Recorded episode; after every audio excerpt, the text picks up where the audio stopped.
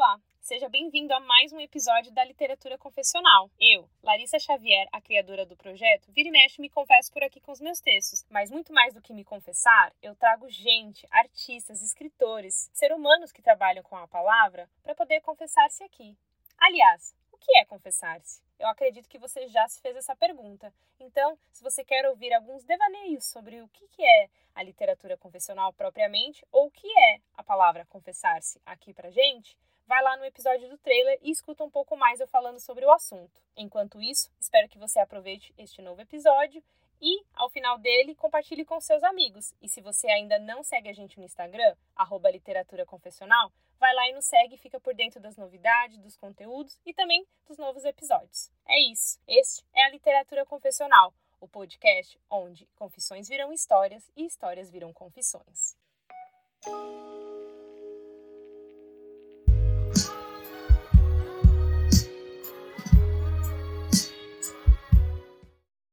Olá, pessoal, tudo bem? Eu tenho aqui o prazer de contar para vocês que eu tenho a primeira figura masculina, assim, participando aqui da categoria Um Outro, Giancarlo. Oi, Jean, boa noite, tudo bem? Olá, boa noite, tudo bem? É um prazer, uma honra e uma responsabilidade estar aqui nesse espaço. Fico muito feliz que deu certo de, de a gente conseguir bater esse papo e estou bem animado, acho que o papo vai ser bem legal. Com certeza. Bom, eu estou bastante curiosa. Estava falando aqui, né, nos bastidores antes com o Jean, que desde que eu criei, que eu comecei, né, a entrevistar mulheres majoritariamente, é, sempre me passou pela cabeça, né, trazer assim uma figura masculina, né, para além de gênero, para além de sexualidade, né, mas mais como a áurea e a energia, né, que também é, é, um estado de ser, né. Então eu estava ali, né, só esperando uma oportunidade trazer alguém e de repente, assim, agora no começo do ano, me conectei com o Jean e foi assim, Pimba, é, vai ser ele. Estou bem feliz, né, de trazer um poeta masculino aqui para a categoria.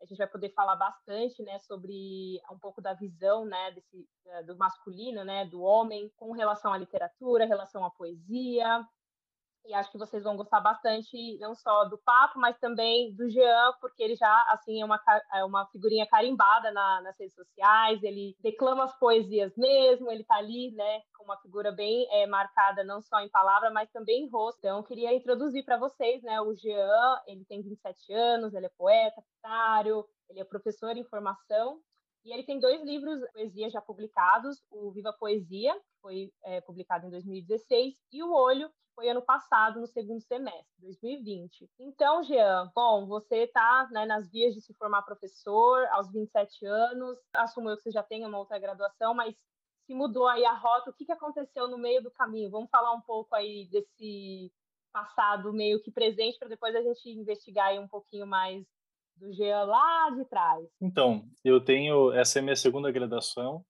eu fiz a primeira em publicidade, e eu já emendei logo uma na outra, assim. Eu terminei publicidade em 2016 e aí já passei no vestibular e comecei em 2017 a graduação em letras na, na Universidade Estadual de Londrina. E para mim não foi tanto uma mudança diária, assim, digamos. Digamos que foi meio que uma forma de complementar. É claro que as coisas são distintas, né? As atuações são distintas, mas no meu caso eu via como uma forma de complementar algo que, que eu já vinha trabalhando, que era principalmente a escrita. Então, na, em publicidade que eu descobri, que eu redescobri e que eu enfatizei essa minha vontade de escrever, essa, essa técnica, essa habilidade, né? E quando eu terminei publicidade, aí a minha intenção era, era fazer letras. Na verdade, eu cheguei a fazer é, um semestre de letras EAD enquanto eu fazia publicidade, uma maluquice tremenda, fiquei super exausto, eu trabalhava em período integral, fazia publicidade presencialmente e ainda fui fazer letras EAD. Enfim, fui à exaustão, tive problemas de saúde, dormindo pouco, me alimentando mal, enfim, vários problemas que surgem quando a gente leva o nosso corpo a a mais que o limite, né? Era bem mais que o limite e eu só percebi quando eu comecei a me sentir mal. Quando eu comecei letras, eu tinha já um pouco dessa intenção de dar aulas, que é uma coisa que eu tive mais experiências, inclusive na graduação de publicidade. Eu cheguei a dar algumas aulas para para minha turma em uma disciplina específica.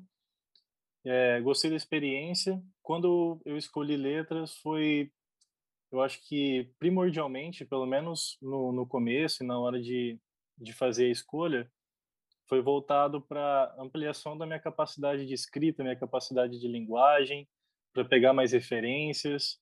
Então, eu entrei na faculdade com o objetivo principal de, de explorar essa capacidade linguística e no meio do processo eu descobri que eu gosto que eu gostava mais do que eu já imaginava dessa posição de professor é, desse de tudo que envolve esse trabalho é, tive uma experiência no estágio que foi bastante interessante, apesar de ter uma situação ou outra em que eu fiquei um tanto frustrado até.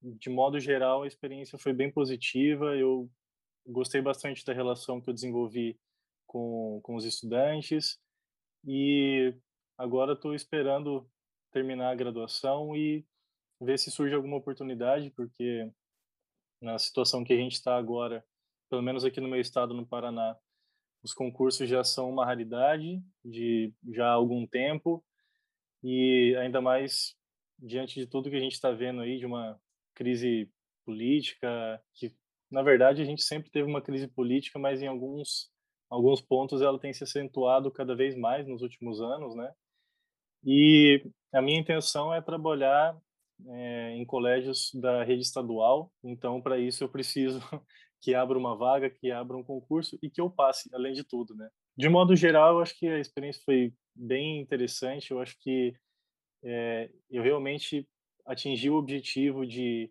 ampliar a minha a minha escrita, ampliar as minhas experiências, pegar mais referências. Tive muitas recomendações muito boas, li muito, coisas muito boas por indicações dos professores. E isso tudo foi fundamental para que eu é, aprimorasse e desenvolvesse ainda mais meu trabalho com a poesia e com a literatura.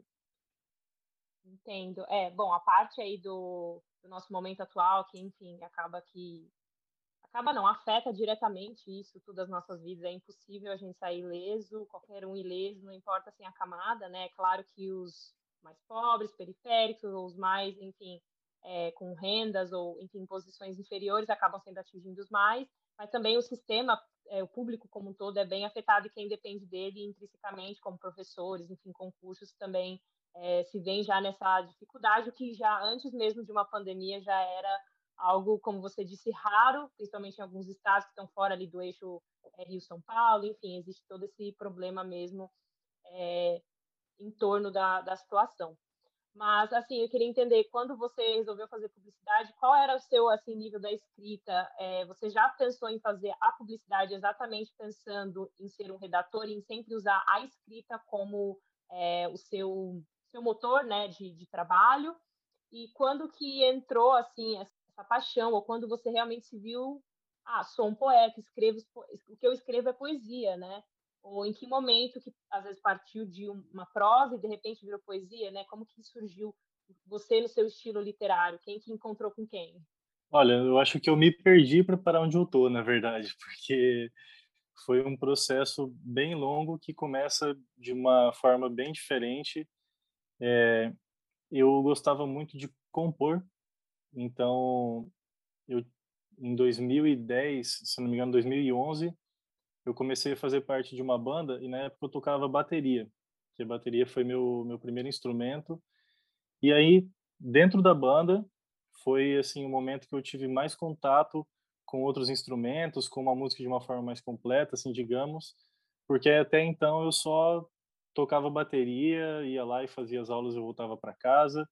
Então era, digamos que algo que eu já gostava muito de fazer só que ainda era um pouco mais isolado, né? Eu tocava bateria lá, aprendia as músicas que eu gostava e era isso. E aí, por acidente, eu acabei entrando nessa banda. E dentro da banda, uma coisa que, que me chamou muita atenção era que o pessoal gostava de compor. Então, lá, assim, todo mundo era bastante novo. Eu acho que na época eu era o mais velho da banda, eu tinha acho que 18 anos. E aí tinha pessoas de 14, 15, 17 E dentro da banda, quando eu cheguei, acho que eles já tinham uma ou duas músicas mais ou menos escritas. É, fiz as, as linhas de bateria, assim, digamos. Depois que já estava, já tinha algumas coisas pré-feitas, assim, por outra pessoa que tocava bateria antes de mim. Aí peguei aquilo, mudei um pouco, continuei. Aí a gente começou a fazer outras músicas do zero. Nessa atividade de compor, eu acabei assim me identificando muito. Eu acabei gostando demais de produzir, é, tanto individualmente quanto coletivamente, porque daí na banda eu comecei é, desenvolvi a vontade de aprender a tocar violão. Aí eu peguei um violão da minha irmã, que era um violão que estava abandonado aqui em casa tipo, há décadas. Comecei a aprender uns acordezinhos e, assim, com dois ou três acordes que eu aprendi, eu já ia lá e escrevia uma musiquinha ou outra e tudo mais. Até que um momento a banda acabou, só que essa, vamos dizer até esse impulso, né, de da composição e da criação, eles se mantiveram. E aí eu estava no momento que eu precisava decidir o que, que, que, eu ia fazer da minha vida, né? Até então eu não fazia nada, assim, tinha pretensões, mas sempre mudava de plano porque nunca me identificava com nada. E aí, nesse processo criativo, no processo artístico, foi onde eu me senti meio que em casa, assim. Apesar de ser, naquela época, algo bastante rudimentar e talvez até hoje seja, mas já com, com um pouco mais de, de experiência, digamos, né? É, a partir disso, quando a banda acabou, eu continuei escrevendo e guardando tudo que eu fazia. Quando eu me coloquei numa situação, não, agora você realmente precisa decidir o que você vai fazer, fazer uma graduação e tentar é, se posicionar em algum lugar. E aí eu não sabia muito bem para onde ir. Eu fiz um teste vocacional da internet e aí saíram algumas algumas áreas assim já bem voltadas para o campo artístico. Eu lembro que tinha saído música, artes cênicas, jornalismo, publicidade, coisas desse tipo. E aí eu moro em Arapongas, no, no interior do Paraná, e aqui só tem uma universidade, uma universidade privada, e eu não tinha várias das opções que que eu gostaria de fazer. E num dia eu fui lá na, na universidade e conversei com um dos professores. E quando eu entrei, na verdade, a minha intenção era ser designer, porque eu já tinha feito alguns cursos de, de design gráfico e coisas do tipo, já sabia usar algumas ferramentas. E aí troquei uma ideia com, com esse professor, ele me esclareceu algumas coisas, falei, não, beleza, é isso aí. Eu gosto de criação, eu vou entrar nessa área, eu vou ser designer, eu vou trabalhar com criação e tudo mais. E aí, dentro do curso, eu tive a disciplina de redação publicitária e aí foi onde tudo mudou, assim, digamos, né? Eu já gostava bastante de ler, eu comecei a ler bem tarde, assim, eu acredito que o meu primeiro livro eu li já com uns 18 anos, se eu não me engano, alguma coisa assim. E aí, quando eu comecei foi algo meio voraz, assim, sabe? Eu, quando eu li o primeiro livro, assim, realmente, e depois comecei a me engajar com isso, eu comecei a ler de uma maneira quase compulsiva, digamos assim, né? Tava todo momento com um livro para cá, com um livro para lá, lendo em tudo quanto é lugar. E aí já gostava bastante de ler, e nessa disciplina de redação publicitária eu tinha uma professora maravilhosa, ela foi minha professora de várias disciplinas e nos trabalhos que eu estava fazendo, um dia ela falou assim, meu, você está mandando bem nos trabalhos e tal, você já pensou em ser redator, já pensou em entrar para essa área e tal? Aí fui pesquisar, eu comecei a ler mais ainda, comecei a ler livros sobre escrita, é, livros de redação publicitária no, no começo, depois vários outros tipos de livro, e aí, até que um momento, nessa minha compulsão de leitura, numa Black Friday, eu comprei uns 20 livros. Um deles era um livro do Vinícius de Moraes, que nessa Black Friday eu tava, eu já tinha lido algumas coisas, e eu falei, tá aí, acho que tá o momento, esse é o momento de eu pegar alguns clássicos assim da literatura brasileira para ler. E aí eu lembro que nessa levada eu comprei livros acho, do Dumont, do Vinícius de Moraes e tudo mais. E o primeiro livro que eu li de, de poesia foi a nova antologia poética do Vinícius, e ali foi o despertar de tudo, assim. Eu comecei a ler os, os sonetos, fui pesquisar como é que fazia um soneto, por que, que um um texto era um soneto, o que, que significava aquilo que aparecia a todo momento no livro. E aí eu comecei a querer escrever. Eu comecei escrevendo poesia, fazendo sonetos, inclusive. No meu primeiro livro tem alguns, se eu não me engano, tem uns três sonetos, alguma coisa desse tipo. E dali, depois do Vinícius, acho que eu já fui ler o Leminski, e aí já mudou total, já saiu dessa forma mais clássica, digamos assim, né? Da, da poesia para ir já para uma forma mais moderna. Fui lendo coisas, escrevendo, lendo, escrevendo, e tô aí até hoje lendo e escrevendo, e é isso que eu gosto de fazer. Trabalho, assim, majoritariamente com redação publicitária, que é algo que não me gera tanto prazer, assim, é, principalmente pela forma como acontece, porque eu sou freelancer, então, assim, eu não tenho nenhum vínculo com nenhuma agência. É, meu, a minha sensação é realmente desse trabalho alienado ao, extremo, ao extremo né, de uma terceirização é, bem, como que eu posso dizer, realmente desvinculado assim de tudo que eu faço, sabe? Eu acho que a alienação nesse nesse caso é o, é o termo perfeito, porque eu não tenho praticamente nenhum contato com aquilo que eu produzo, uhum. porque eu faço mais revisão de textos publicitários do que redação nesses casos. E, e é algo que, assim, a minha pretensão é que em algum momento surja alguma coisa que faça com que eu não precise mais fazer isso. Então, até agora, a venda de livros de poesia não foi suficiente e até agora eu não passei nenhum concurso de professor. Então, por hora, é isso que eu preciso continuar fazendo. Com certeza, é, o Brasil não, não, não está sendo fácil para ninguém, né, encarar. Mas, assim, essa, eu, eu, acho que essa sua fala, todo mundo que escreve, se identifica, eu acho que são poucos os que conseguem viver da sua arte 100%, né, tendo que, é, além de vidas específicas, né, individuais, é oportunidades diferentes que cada um tem. É, eu acho que é muito comum, seja um artista, um pintor, né, um músico, é uhum. é a gente conseguir sobreviver 100% é, da nossa arte, infelizmente, então todo mundo tem que é, fazer o que, que, é possível, né? Também trabalhar com outros talentos, né? Que né, no seu caso também vem da revisão do texto, enfim, uhum. realmente conseguir se encontrar nesse meio. E uma, uma fala que eu particularmente me identifico é, com, com o que você disse sobre a publicidade é isso. Eu trabalhei um tempo, porque eu também gostava de escrever, então tudo que tinha escrito eu estava me enfiando né, nos trabalhos e conseguia. Uhum.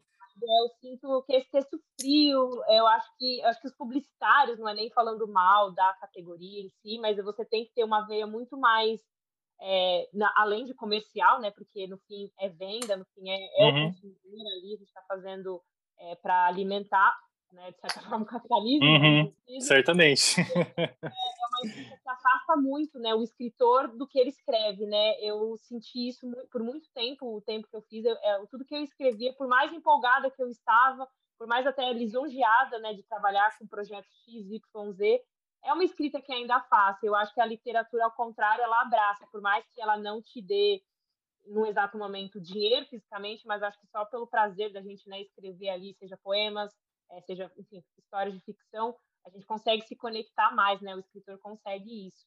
E como você uhum. falou agora bastante de livros, eu queria né, aproveitar também o gancho que você falasse agora quem são, ou quem foi, ou, enfim, é, as suas leituras, quem são os escritores que você se recai, ou que hoje tem muita influência também na sua poesia, que tiveram, continuam tendo? Foram alguns escritores, assim, muito específicos, sabe, que, que marcaram essa minha trajetória.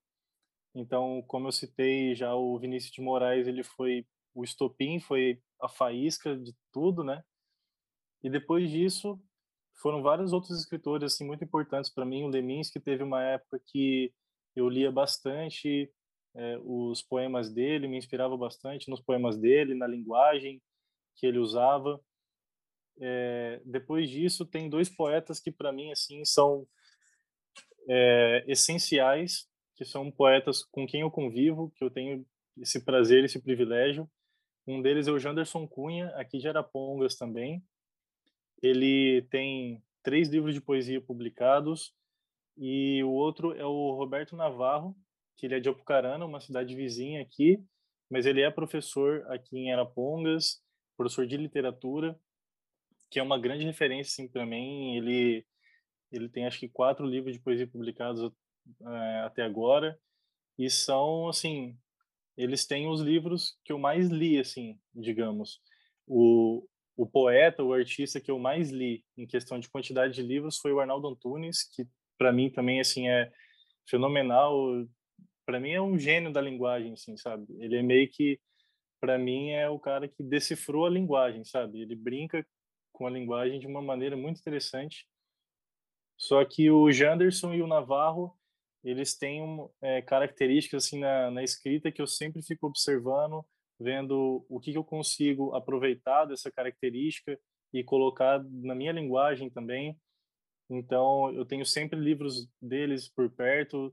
É, todo ano eu releio um ou outro livro deles, assim, que é sempre revisitando e pegando mais informações do que eu já tinha pegado, pegando mais significados do que eu já tinha pegado.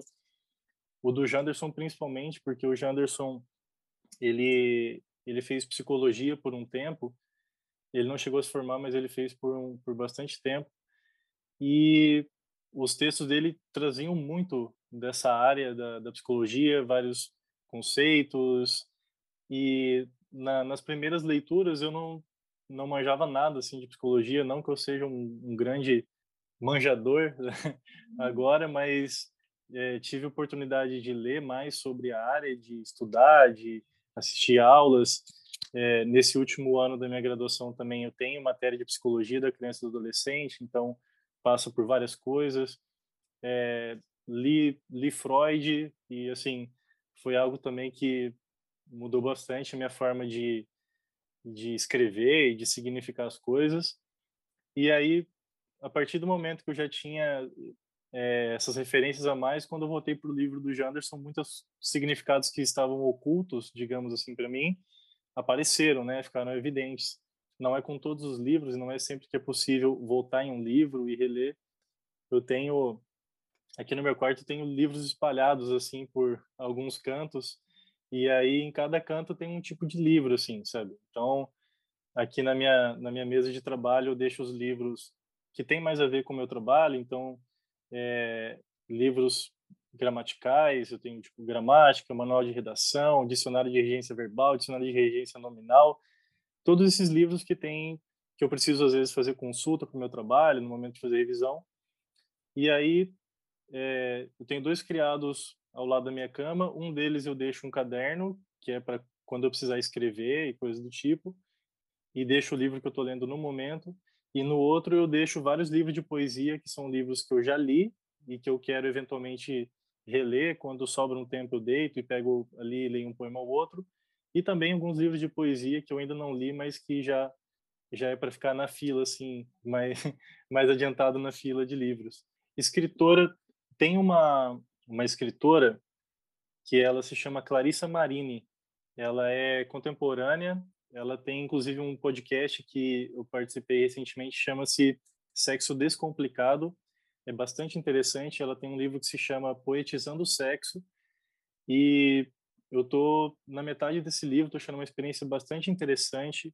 O, a, o livro da Aline Bay também foi muito inspirador assim para mim, porque eu acredito que ela acertou em tudo que podia acertar, ela acertou, sabe? Então, tanto na questão é, dos temas que ela aborda, né, a, a, narrativa, como a narrativa acontece, a fluidez da linguagem, é, tudo assim, sabe? No plano de conteúdo, no plano da forma, ela foi fenomenal, assim. Helena Colodi é uma poetisa de Curitiba, ela já já é falecida, ela é dos anos 80, se eu não me engano, mais ou menos. Eu não sei se ela chegou até os anos 90, enfim. E ela também me influenciou bastante. É, a Estrela Leminski, Estrela Ruiz Leminski, que ela é filha do Paulo Leminski e da Alice Ruiz, que é também uma outra grande poetisa. A Estrela, ela chegou em alguns momentos até me surpreender um pouco mais do que tanto o pai quanto a mãe dela. Ela tem um livro fantástico chamado Poesia é Não, que assim, é um experimento incrível também. Ela acertou demais assim na, na proposta de estética dela, na, na linguagem que ela usa do, nos textos dela no prefácio do meu segundo livro, escrevo que meio que contando uma história assim dos autores que mais me influenciaram tudo mais. E tem um momento em que que eu falo que eu sou uma esponja, que o meu papel é justamente ficar absorvendo tudo que que chega em contato comigo e depois tentar espremer essa esponja de um jeito que seja mais meu do que de outros, assim, sabe? Mesmo que em alguns momentos é, as referências fiquem um pouco mais evidentes ou um pouco mais disfarçadas, eu acho que é essa junção de coisas diferentes que que dá o barato da coisa. Eu acho que a diversidade é bastante interessante. Uma uma autora é, brasileira que eu não li tanto, mas que os poucos textos que eu li me, me impactaram bastante também foi Conceição Evaristo, é, principalmente os poemas e alguns contos dela, eu achei bastante interessantes. Então, assim, o que não faltam são... Hã? Bem servido. É, então, o que não faltam são boas referências para a gente se inspirar, né? É, eu queria agora é, entrar um pouquinho nesse, nesse tópico que você falou da esponja, né? É, lendo o seu trabalho, né? Tanto que você publica é, no Instagram, também tem muito do, é, trechos, né? É, poemas do seu próprio, dos seus livros, né? Já publicados. Eu senti assim uma, uma, uma diferença bastante entre o primeiro livro, né? O Viva a Vida e o Olho, Viva a Poesia. Ele é bem dinâmico, né? Nesse sentido de ser bem eclético, vamos dizer assim. Uhum. Sim. Eu achei, achei que alguns dos poemas têm um tom mais é, romântico. Em contrapartida, o olho, eu já senti de você mesmo uma, um amadurecimento da escrita. Eu acho que, com certeza, para todos nós, o tempo é o melhor remédio, é o melhor professor. Então, a gente vai passando a ler mais, a gente vai passando a escrever mais e a gente vai, enfim, encontrando o nosso estilo, a nossa voz. Experimentando mais, né? Experimentando mais, né? Impondo mais desafios e tomando mais riscos também, né? Uhum. Então, assim, eu queria que você falasse um pouco, né, desses dois períodos que foram bem é, diferentes, né, quatro anos aí de, entre uma publicação e outra. Se para você também esse lance do poeta, até mesmo antes de escrever, você tinha essa concepção de um romantismo também vindo, em algum momento da sua vida, meio antes até de você entender o que você queria da sua vida, bem como novo, é, você com relação aos seus amores, se já existia aí até um comecinho de querer se expressar romanticamente através das palavras? Então, os dois livros eu percebo que esses dias eu reli o Viva Poesia e é, é interessante porque as pessoas que leram os dois livros, todas elas dizem coisas muito parecidas com as que você disse agora, desse dessa diferença entre os textos, tanto na questão de linguagem quanto na questão dos conteúdos, na, na questão, digamos, filosófica, né, que se coloca dentro do texto. E, e eu percebo isso também. Eu eu concordo com essa ideia. O, o Viva Poesia, por exemplo, ele surgiu de uma maneira muito inesperada. Não, não foi assim, ah, eu planejei o Viva é, com muita cautela, ele aconteceu. Eu comecei a postar os meus textos em 2015 nas mídias sociais e era uma época em que as mídias sociais contribuíam positivamente com os artistas. Então, eu comecei a postar os textos e em menos de um ano depois, em 2016, eu já estava com o Viva Poesia publicado. E ele surgiu a partir dos leitores, porque os textos começaram a ganhar uma certa proporção, e aí muitas pessoas mandavam mensagem e falavam assim, ah, gostei dos seus textos, você tem livro? E eu falava, não, não tenho, mas se uma hora surgir, eu te aviso. E aí essa pergunta foi ficando cada vez mais frequente, cada vez mais frequente.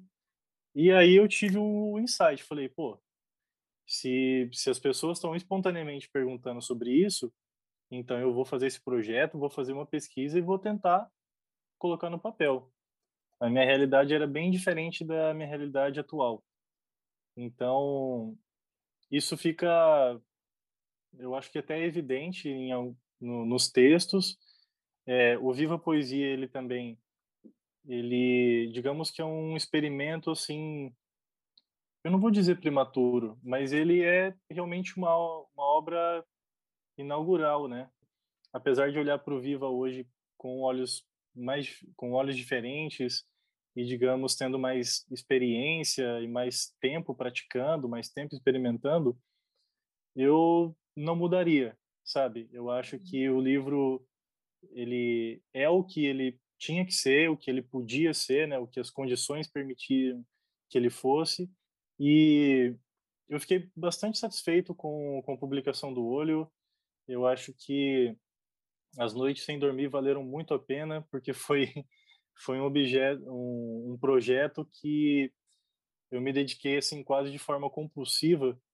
Eu tenho uma uma crença de que o, o artista não finaliza a obra, ele desiste. Em algum momento ele não aguenta mais lidar com isso, ele fala: agora não aguento mais, está pronto, né? Exatamente. E com o olho foi com o olho foi exatamente isso, porque enquanto não chegou o momento de eu mandar o arquivo para a gráfica e não poder mais mexer, eu estava mexendo no livro. Então era toda noite eu pegava o computador, ia lá e lia de novo os poemas, mexia uma coisa aqui, mexia outra ali, pensava em um detalhe visual e tudo mais, porque a minha experimentação ela passa por diversos tipos, assim, sabe? Então eu fiz poemas modernos, eu fiz sonetos, eu fiz poemas concretos, e esse foi um livro que eu tentei ser um pouco mais autossuficiente, assim, entre aspas, porque eu fiz a diagramação do livro, eu fiz a capa, eu fiz quase todos os elementos estéticos. Eu, eu tive o auxílio de uma designer, a Lika Yoshida. Ela fez as ilustrações que estão na parte de dentro do livro. Ela ajudou em alguns elementos da diagramação. Só que eu já entreguei para ela o projeto quase pronto e eu fiquei muito orgulhoso, assim, sabe? Porque o projeto gráfico dele ficou assim até melhor do que eu imaginava. Ele foi um projeto mais ousado, né? O, o, livro impresso ele tem capa dura, ele tem as páginas coloridas, que já é tipo, ele tem a separação dos poemas por sessões, então que foi algo que que eu percebi que é bastante interessante para gerar uma sensação de unidade no livro. Mas isso são coisas que a gente só só percebe fazendo mesmo e com o tempo. Não, não tem como você pegar assim, ah, eu vou começar a escrever poema hoje, daqui a um mês eu vou fazer o melhor livro de poesia do mundo. É, a minha pretensão também não é fazer o melhor livro de poesia do mundo, é só fazer um livro de poesia. Então, o fato de eu não ter essa pretensão me deixa bastante livre para experimentar mais coisas, para testar mais coisas. E, e tem coisas que realmente a gente só aprende, às vezes, depois que já está feito. Então, depois que eu peguei o, o olho é, em mãos, né, que ele ficou pronto, então tem detalhes que eu que depois pensei, hum, isso aqui, se eu for fazer uma outra coisa, esse detalhe aqui eu vou fazer de uma outra maneira. Mas são coisas que, enquanto está na tela, né? Exatamente, enquanto está na tela, você tem um tipo de visualização do projeto. A hora que ele está no papel é outra coisa, assim, né? E eu fiquei muito feliz porque eu gosto muito de ver a reação das pessoas quando eu entrego o livro, que ele já ganha na chegada, assim, sabe? Então as pessoas pegam e falam, nossa, que livro bonito e tudo mais. Então essa recepção ela é importante para cativar o leitor, mesmo antes dele abrir, às vezes para ele ficar com uma vontade maior de abrir o livro e realmente ler do que ele ficaria. Então foi um trabalho bem exaustivo, mas eu acho que os artistas eles tem um pouco dessa compulsão assim para produzir, né, para fazer os projetos. Eu acho que isso vai, pelo menos no meu caso, ele foi foi uma experiência bem positiva.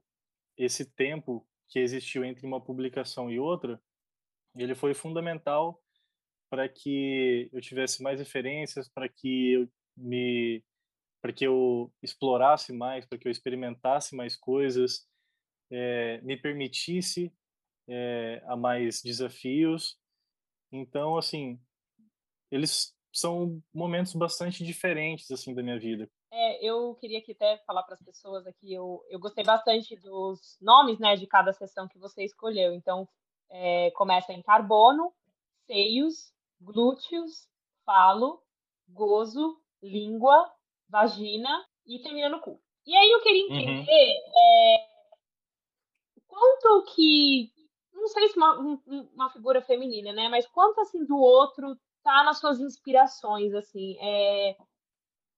ou assim você escreve pensando ou formatando alguém, é... quando você óbvio está escrevendo pensando em relações de pessoas, né? Quando não está falando às vezes de, de, um estado, de uma situação.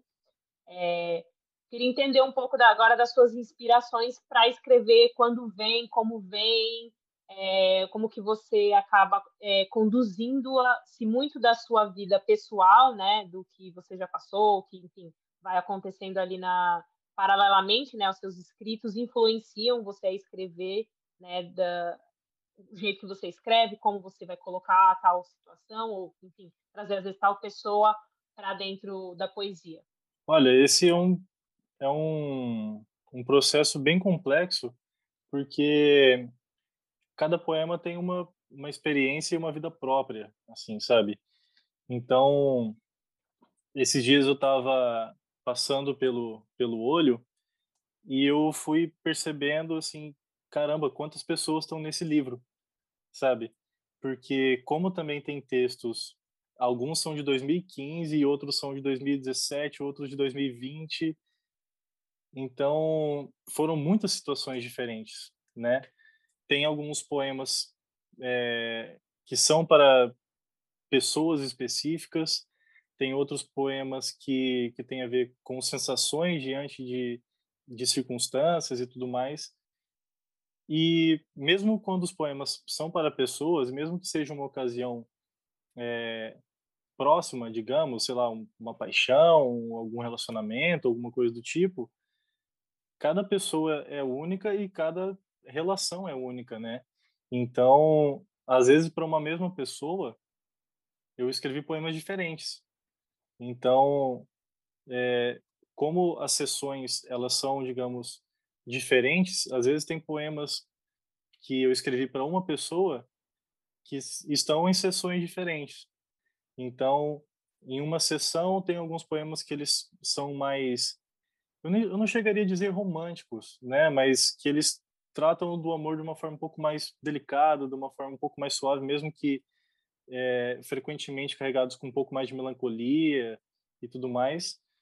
E tem uma outra sessão em que são de, eu chamo a sessão safadeza, que aí é, é outro tipo de experiência, é outro tipo de linguagem, e é muito louco observar como que, é, mesmo que seja uma pessoa ou que sejam poucas pessoas, como que isso tudo surge em relações e sensações muito diferentes né? Esse, eu acho que o outro está muito presente em tudo, assim, né? Porque é, pelo menos quando eu estou escrevendo, a gente tem um pouco daquele aquele leitor ideal também, né? E eu sou, digamos que mais da fenomenologia, assim, sabe? Da, da linguagem, da, da, do idealismo.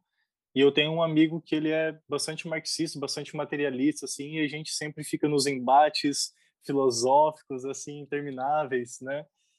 E aí teve um poema que eu estava escrevendo e aí eu tinha usado uma palavra que daí eu pensei, a hora que aquele que aquele sem vergonha lê isso aqui, ele vai vir com, com tal e tal coisa para cima de mim que eu já sei. Aí eu fui lá e mudei a palavra. Aí ele leu e falou, muito massa, não sei o que. Daí eu falei, cara, eu tinha colocado uma outra palavra aqui, mas eu mudei porque eu sabia que você já ia vir com aquelas divagações, não sei o que. Então, o outro está totalmente presente, né? Porque, é, ainda mais se a gente for pegar, né, a partir da, de, de teorias psicanalíticas, o outro é o de, é, delimita a gente, né? O nosso limite, né? Na, na linguística também a gente tem bastante isso que o, o eu e o tu eles def, se definem mutuamente, né? Então o limite de um é sempre uma interseção com o outro. Tanto que tem um, um teórico da, da linguística, que é o Benveniste, que ele fala dessa intersubjetividade. Porque como o eu e o tu se definem mutuamente, então essa subjetividade ela é construída na relação, na interrelação, né? Então eu acho que o, o outro é assim, ele vai afunilando um pouco do eu também, assim como o eu do outro, e nessa troca surgem as experiências, surge a linguagem, surge a poesia. Exato. É, eu senti também muitos, é, enfim, para além de outras sensações, de outros é, tópicos, né, inspirações que você teve ao longo do livro do Olho, eu senti vários poemas com essa coisa do ser, né? Você uhum. se colocando do ser e também o, o ser no outro ou o outro sendo em mim. E isso uhum. muito ali na literatura confessional, que é a proposta aqui do podcast, investigar, claro que primeiramente o eu, né, quem sou eu, como escrevo, como sou, como falo, mas também o tanto que o outro nos reflete ou nos delimita ou nos abre portas. E uhum. pensando nisso, eu um dos poemas que eu mais gostei assim, que também é um pouco longo, é o Psicossintaxe. Ah, sim. Você quer ler ou você quer que eu me arrisque a ler? Não sei, você declama bem os seus poemas. É um poema muito bonito que eu acho que vale também para as pessoas aí pescarem um pouco da, da vibe do Jean e também um pouco dessa vibe de literatura confessional, que é o que a gente explora aqui no podcast, essa relação do eu e do outro, e como ele é o outro, e o primeiro outro, homem masculino, né, figura ah, é, fora né, da, do, do universo feminino, que é o que a gente traz bastante aqui na literatura. Eu acho que esse, esse poema é uma boa entrada, assim, é, para você ouvinte, para você leitor, na poesia do Jean. Então, o que, que a gente uhum. é, acorda? Você quer declamar esse poema aí para a galera? Olha, eu sou suspeito porque, assim, eu sempre adoro quando as pessoas leem meus textos, mas caso você prefira, eu posso ler. Então, Acho que você lê, primeiramente, por conta tá. do fluxo. Acho que o fluxo é bastante importante, né? O ritmo que a gente dá para a poesia. E também é, eu gosto exatamente dessa sua vertente, né? De falar, de declamar os poemas, né? No Instagram você faz isso bastante. Uhum. Eu acho isso muito importante, porque às vezes a experiência, é óbvio, ela é muito única quando a gente está lendo um poema, né? De, de algum escritor específico.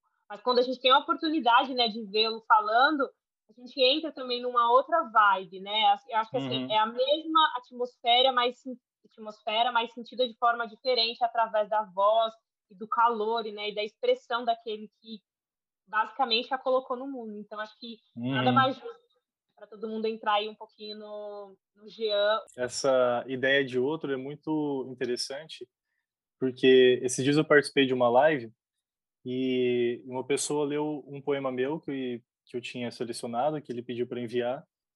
E eu sempre fico muito muito fascinado, assim, muito intrigado como que cada um coloca um pouco de si na leitura, em qual palavra você enfatiza, qual palavra passa um, um pouco mais despercebida, assim, digamos, né? E, e eu sempre acho muito interessante, porque eu sabia como eu leria aquele poema e ele leu de uma forma totalmente diferente e aquilo me fez criar ainda mais significados e mais símbolos dentro daquela experiência. Então, eu acho que quanto mais outros tiver na arte, não só na arte, né, de modo geral, acho que a diversidade ela tende a enriquecer muito a gente é, enquanto seres humanos, né? Mas nesse processo artístico eu acho muito interessante como que é, quais palavras a pessoa enfatizou um pouco mais, qual sílaba ela acentuou um pouco mais, é, quando que ela leu um pouco mais rápido, quando que ela deu uma segurada e foi um pouco mais devagar. É muito interessante. Esse poema Psicosintaxe, ele é mais ou menos uma mistura de linguística com psicanálise, assim, sabe? Tanto que o nome faz essa junção justamente por causa disso, porque a mim, quando eu estava estudando o Banveniche, o Banveniche ele tem uma pegada bem fenomenológica assim e a, a aproximação daquela ideia de linguagem com as ideias da psicanálise de significação e dessa delimitação de eu e tu, eu fui sempre enxergando é, essas correlações, digamos, né?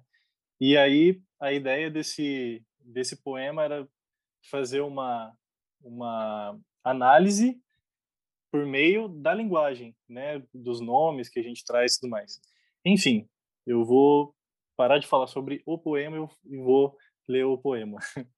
Psicosintaxe. Para entender o significado de eu, faço psicanálise sintática. Minha linguagem é movida pela força centrípeta de meu ego.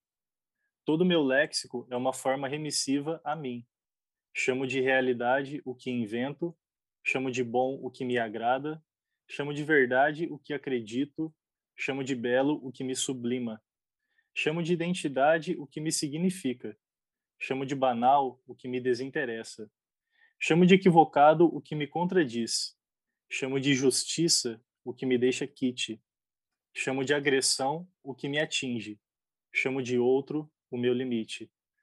Sou um sujeito simples e indeterminado, que tem uma relação indireta com os objetos e vive repetindo verbos, repetindo modos, repetindo tempos, mudando apenas intencionalidades, afirmações, dúvidas e negações. Tenho vários nomes. Respondo a substantivos próprios, comuns e derivados, pronomes e adjetivos simples, compostos e primitivos. Existo quando digo que existo. Sou eu, sou tu, sou ele, sou nós, sou vós, sou puta. Sou imagem abstrata vestida com a forma da matéria. Odeio orações subordinadas, odeio artigos determinantes, odeio modos imperativos, odeio o autoritarismo dos pronomes de tratamento, odeio a apatia dos, possessivos, odeio a primazia dos numerais e lamento as vozes passivas. Minha história não é hipopeica, é uma narrativa em primeira pessoa, escrita em prosa, versos e silêncios, cheia de fluxos de inconsciência, discursos pseudo-livres, figuras de linguagem, diálogos banalmente absurdos, mal entendidos, digressões, ilusão referencial, citações clássicas e populares, sintagmas sociais, palavras inventadas e períodos compostos por contradições, frustrações, articulações, alucinações e ambições. Exclamações, interrogações, travessões, aspas, reticências. Viver é uma invenção simbólica, uma masturbação com a língua, uma verdade mitológica, uma crença improvável, uma metáfora hiperbólica, uma mentira descabida. Cara, fascinante. Eu acho que esse poema, do, do que eu consegui ler, né, da, da sua obra, daquilo que você escreve, ele, eu acho assim, como resumir é, um pouco do momento atual, um pouquinho também do passado, do, da poesia, né, do Jean. Ele, eu fiquei, assim, muito encantada por uhum. ter esse jogo que exemplifica. Se eu precisar dar daqui para frente algum outro exemplo de como unir linguagem, né, literatura e psicanálise, é, eu acho que vem de, desse poema. Ele é bastante expressivo. É, gosto muito do fluxo da inconsciência, porque eu gosto Sim. muito de falar da consciência, mas no fim é da inconsciência, porque quando a gente vê, a gente já está escrevendo. É, sinto que esse poema em particular, não sei o processo dele em si ou também dos outros, você consegue escrever assim de uma vez? Quando você tem essas inspirações, você falou que você tem até o caderno, né, do lado da cama.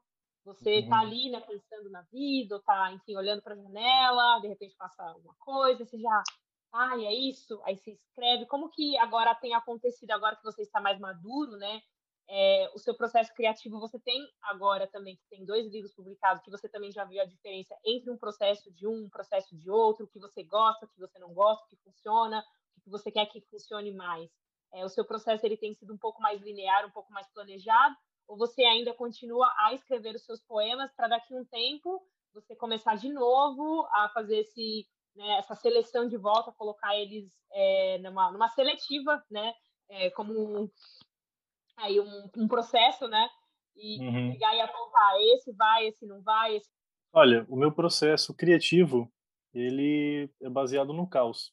Então, assim, eu não, eu conheço pessoas que têm, digamos que um processo mais linear, mais constante de, por exemplo, ah, eu escrevo todo dia ou escrevo é, num, em um dia específico da semana.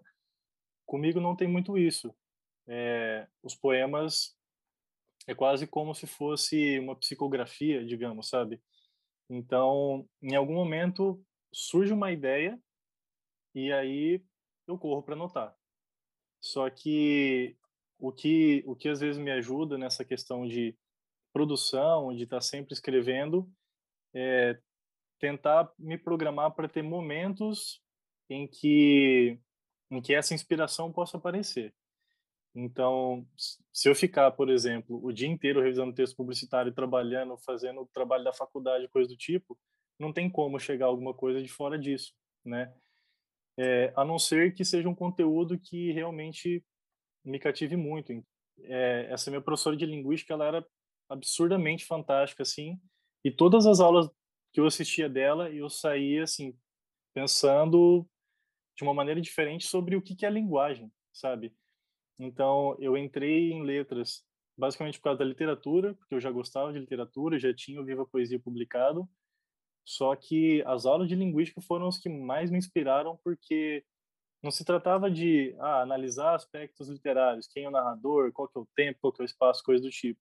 Na verdade, eu acho isso bem chato, sabe? É, agora, as aulas de linguística era assim, repensar a linguagem, sabe? Para que que eu uso a linguagem? Como que eu uso a linguagem? O que que é a linguagem, sabe? E a, ixi, aí a partir daí ia embora, assim, sabe? Então era muito difícil assistir uma aula dela e não escrever um poema. E é, como né, de praxe, como parte do ritual aqui da literatura confessional, é que o convidado, convidado traga a sua confissão, né? Que represente ali algo do âmago, né? Que essa pessoa queira contar, não, não tem muito é, amarras com quanto a estilo, quanto a conteúdo. Então, quero que vocês aí apurem os ouvidos para ouvir o Jean, o nosso convidado aqui do outro, a se confessar. Uhum. Bem, eu fiquei pensando bastante sobre isso, pensando o que, que seria um, uma confissão, digamos assim, né? Porque eu acho que você ter ouvidos que não são juízes é uma coisa que faz muito bem para gente. E como eu estou muito acostumado a falar dos meus problemas, seja nos meus problemas, é, digamos, materiais, sejam dos meus problemas filosóficos, psicanalíticos e coisas do tipo, era como quase se eu não tivesse, tipo assim, algo que fosse, digamos que assim, um segredo que eu não tivesse contado para ninguém, coisa do tipo. Então, quando eu pensei é, nessa nessa parte do programa, eu não elaborei um, um grande texto. Eu, eu, pensei em uma coisa que que essa semana começou a passar muito assim pela minha cabeça, porque eu estou começando a chegar perto dos 30 e eu acho que a esse meu momento confessional o que eu percebi é que talvez eu precise levar a vida um pouco mais a sério, em alguns sentidos. Então, isso é algo que, que fica todo momento passando por mim. Bom, Jean, a gente já está quase chegando aqui ao fim. É, eu queria que, antes da gente encerrar assim, com, com o final, você falar um pouquinho mais dos seus, o que está se trabalhando agora, né, o que está vindo aí para o futuro, para os seus leitores. É só essa relação assim que eu queria explorar só rapidamente com a questão do tipo, você ter falado para sua família, sou poeta, quero ser poeta, o que que essa, essa relação entre essa figura masculina e poesia, e escrever, e escrever o que você escreve, trouxe não só a familiar, mas também das pessoas, dos seus amigos, que de repente, pô, lembra o Jean que estudou com a gente lá na, no primeiro colegial, ele virou poeta, sabe? Essa uhum. coisa, há alguns ainda preconceitos que também existem em torno. Uhum. Olha, eu acho que esse período, é, eu acho que o período inicial de tudo foi assim o mais mais problemático, digamos, é, principalmente antes de publicar o primeiro livro. Eu senti que a partir do momento que eu publiquei o, o Viva Poesia, as pessoas que ainda estigmatizavam isso tudo perceberam que ia muito além de só escrever uma coisinha ou outra, sabe? Então, assim, nossa, o que, tipo assim, quantas vezes é, eu falei, ah, não, eu gosto de poesia, escrevo de poesia, ah, mas isso é coisa de viado, né? Então, tipo, primeiro que para mim ser viado, entre aspas, não é um problema, né? Uhum. Segundo que eu, eu percebo só que uma pessoa para falar uma coisa dessa porque ela tem alguma coisa para resolver consigo mesma, né? Talvez um recalque. Então, isso é algo que não me incomoda, sabe? É, primeiro, que se eu fosse homossexual, não seria nenhum problema se alguém dissesse que eu sou homossexual. Segundo, eu não sendo, não tem nenhum problema alguém dizer que eu, que eu sou, porque para mim isso não é um problema. E então, assim, com isso, para mim sempre foi de boa, sabe? Agora, a questão familiar sempre foi é, muito tranquila, sabe? porque quando eu comecei a escrever e tudo mais, era assim uma uma atividade bem secundária, assim, digamos. eu trabalhava, eu estudava e tudo mais. Então, tipo assim, ele está trabalhando e ele está estudando, então pronto, ele está fazendo o que tem que fazer e o que ele faz além disso tá, tá não tem caminho, problema. Né? Isso, isso. Ele ele está seguindo a receita do bolo ali, então não tem problema o tempero que ele quer colocar. Aí eu publiquei o livro, eu ainda trabalhava, tipo, eu trabalhava fora, trabalhava numa empresa. E esse tipo de coisa meio que assim, é como se se fosse criando álibis, né? Então, por exemplo, olha, ele trabalha numa empresa grande, não sei o quê, então o que ele faz ali, foda-se, né? Ele ele está sendo entre aspas bem sucedido, não sei o quê, então a gente não tem moral para falar nada, né? Porque ele está trabalhando, olha só. E aí publiquei o livro. É, a publicação do livro me gerou um certo problema dentro do emprego que eu tinha e eu fiz a opção de realmente ficar com a arte, sabe? Porque eu lembro que eu saía no meu horário de almoço para ir aos correios é, enviar livros e isso começou a gerar alguns alguns certos problemas dentro do, do meu trabalho, mesmo que eu usasse o meu horário de almoço. Parece meio clichê, meio romântico falar isso, mas é porque assim a minha a poesia ela é minha identidade, assim, sabe? Então, se tem alguma coisa que eu acho que que eu lutei bastante assim para primeiro para conseguir aceitar esse adjetivo e segundo para fazer dele a minha identidade é o poeta mesmo, sabe? É, eu estou publicitário até que alguma coisa me faça não precisar mais disso e eu espero que isso aconteça em algum momento. Eu estou terminando minha graduação, pode ser que em algum momento eu comece a, comece a exercer a profissão de professor, que aí sim eu já me sinto num trabalho é, que não tem a ver com essa alienação. Eu estou em relação diretamente com o fruto do meu trabalho, que é ajudar, fazer parte do processo de conhecimento, né? E a poesia, assim, é o que se mantenha apesar de tudo, independente de qual seja o meu emprego no momento, eu acredito que essa é, é a minha identidade, assim, é aquilo do qual não abro mão. Então, eu percebi que a partir de um momento as pessoas próximas começaram a respeitar muito isso. Então, apesar de, por exemplo, esse segundo livro ele ser um pouco mais boca suja, digamos, e em alguns casos até obsceno, eu percebi que as pessoas da minha família, que são pessoas tradicionais, conservadoras, né, religiosas tudo mais, que para elas, assim, apesar de ser exótico, vamos usar essa palavra, elas respeitaram muito, sabe? E é, e é engraçado como que hoje eu consigo fazer piadas sobre isso sem gerar nenhum tipo de, de constrangimento, sem gerar nenhum tipo de mudança na, na forma como eles enxergam. Por exemplo, teve um dia que eu fiz uma piada com a minha mãe, eu peguei o livro, cheguei para ela e falei: "Boa noite, senhora. Você teria um minuto para ouvir a palavra de cu?" E aí ela começou a dar risada, sabe? E até um momento, nossa, falar cu é um absurdo, não pode falar cu, menino. E aí, e é engraçado ver como que essa relação vai se transformando, sabe? Então, nesse sentido, é. Que lindo, que bom que você teve toda essa compreensão e que né, só passou por piadinhas e que também fica também para pra, as pessoas né, que, que escutam ainda, continuar a associar não só é, homens com. com a, e, é, nem homens, acho que é a nossa sexualidade a, estritamente aquilo que você faz. Acho que ainda a gente continua caindo nesse erro de associar uhum. a profissão com o nosso gênero, porque só se é pessoas é assim, ou só se porque se age assim, você é uhum. isso, né? Caso da mulher, só porque se ela é sensual, ela é puta. Então, assim, acho que isso já dá, né? Tá, tá atrasado, já é muito anos 2000 para para acabar e cair por terra esses estereótipos uhum. e, e, com muita força e com muita persistência, creio que a gente vai, enfim, conseguir pelo menos apaziguar e amenizar a situação para daqui a alguns anos. Uhum. Estamos aqui nos finalmente. Eu queria muito que essa conversa durasse a madrugada inteira, como você já está habituado aí a corujar, mas uhum. foi ótimo. E eu queria muito que você deixasse é, para quem está nos ouvindo, seja escritores ou seja só leitores, é uma mensagem, não sei, de, de motivação nesse momento que a gente está, ou seja, com relação à escrita também. E aproveite uhum. também para divulgar o seu trabalho, onde as pessoas podem é, te encontrar, né? Te encontrou no Instagram uhum. e você tem aí mais de 14 mil aí fãs. e para conseguir mais ainda e vender seu livro, onde as pessoas podem achar, onde pode baixar também. Então, uhum. agora a palavra final é sua. Bem, é, eu quero começar agradecendo por, pelo espaço. Foi, foi um, um papo super gostoso, super divertido. Me senti bastante à vontade. É, e eu acho muito importante que, que mais pessoas busquem construir esses espaços, né? conversar sobre o, o que quer que seja.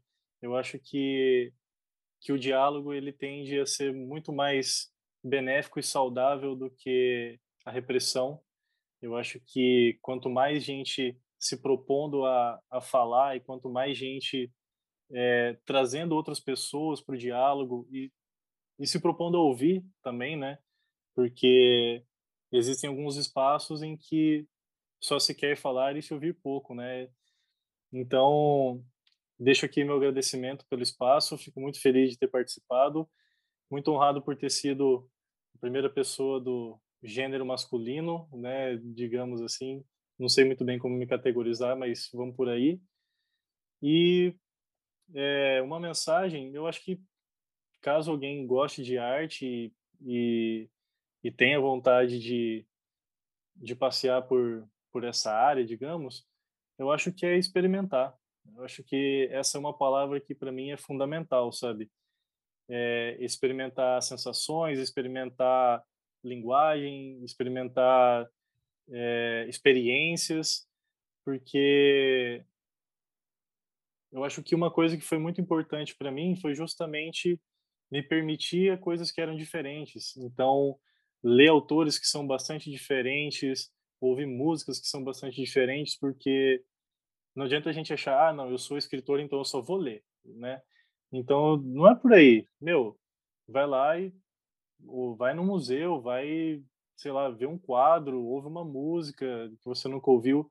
Eu acho que a experimentação, e principalmente de algo que é diferente, eu acho que tende a agregar bastante para quem quer trabalhar com a linguagem, construir significados ressignificar as coisas, né, que eu acho bastante importante.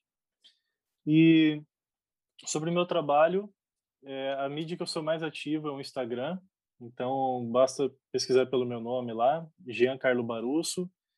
É, tem lá tudo que, praticamente tudo que eu escrevi e produzi está disponível lá gratuitamente para quem quiser ler. O Viva Poesia está com o download gratuito também, está com link lá na bio.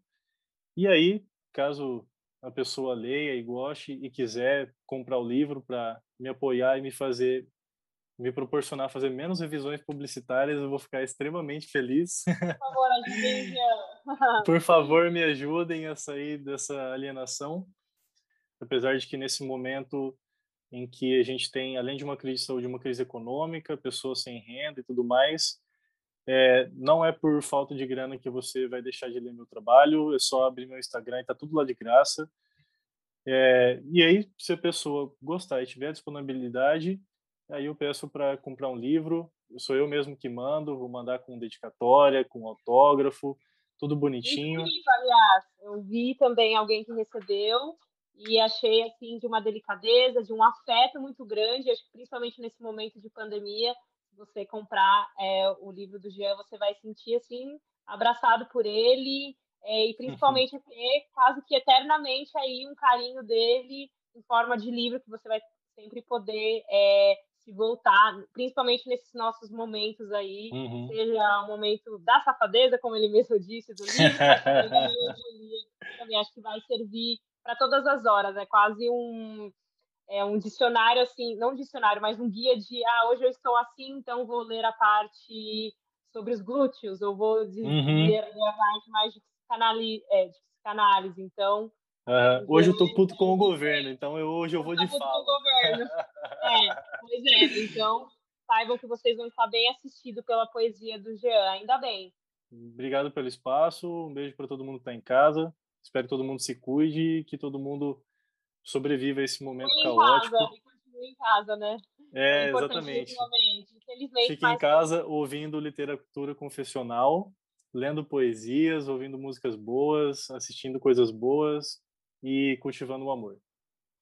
Nossa, muito bonito, muito bonito nosso encerramento aqui. Acho que a palavra desse episódio foi experimento, então estou bem feliz de eu ter experimentado. Eu acho que, olha, Jean, você me trouxe acho que a palavra desse nosso episódio, experimentação. Então, você como sendo, de novo, essa figura masculina, de gênero que a gente né, não sabe, mas vocês entenderam o que a gente quis dizer, que a gente cada vez mais tem que desconstruir sexualidade, gênero, é, identidade, mas assim, vamos dizer que essa carcaça masculinizada né, do Jean, é, como ser humano, vamos dizer assim, foi a primeira a, a marcar presença aqui na literatura confessional e tenho certeza que ele já deixou a marca dele. Estou muito feliz de ter conhecido um pouquinho mais, né? Então, vocês, acho que só fica aí essa recomendação para curtirem muito mais o trabalho dele e a, eu que agradeço também por nos alimentar com tanta diversidade, com tantos experimentos. Acho que é também é disso que a gente precisa, de mais artistas, de mais pessoas que sejam é, disponíveis para experimentar, para entender, para ouvir o outro, para falar quando for necessário, mas também para ouvir, para ler também bastante. E a gente se despede por aqui. Esse foi o episódio do outro com Jean Carlo. Adorei e vocês fiquem ligados para o próximo. Um beijo, gente. Se cuidem.